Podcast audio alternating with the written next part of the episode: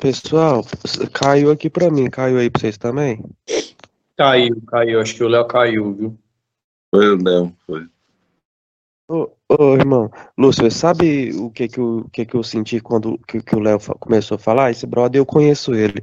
É o Leonardo. Ele é um brother gente boa. Deixa eu te falar. É, eu tenho sentido, assim, todas as... Por exemplo, assim, no ambiente de trabalho, existe cinco, seis pessoas que eu tô lá trabalhando.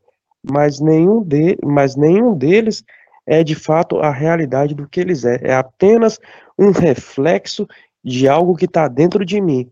Então, parece que aqueles personagens lá do trabalho e essas personagens que eu tô tendo aqui em casa que me deu esse soco no estômago aqui de agorinha é apenas reflexo de algo que eu tenho dentro de mim e que está me ajudando a mostrar. E, por exemplo, assim, as pessoas ficam lutando contra isso, mas não sabem que elas estão lutando contra elas mesmas, que isso é reflexo de algo que está dentro delas. Não é absurdo isso? Como se o mundo fosse um espelho de algo que está dentro de você que você não consegue enxergar.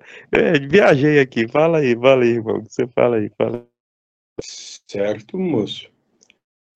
Dentro do que eu posso falar aqui, eu vou concordar com você, até porque você só consegue perceber aquilo que você reconhece.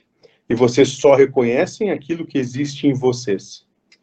Por isso que sim, tudo e todos, eu, a maneira como você me percebe, ou percebe cada um desses que aqui está presente hoje, aqui nesse trabalho, ou na sua vida, nada mais é do que um personagem que carrega situações com eles, das quais você reconhece, porque elas existem em você, sejam as percepções, as emoções, ou o que for os desejos, as angústias, que elas existem em você também, por isso que você as reconhece.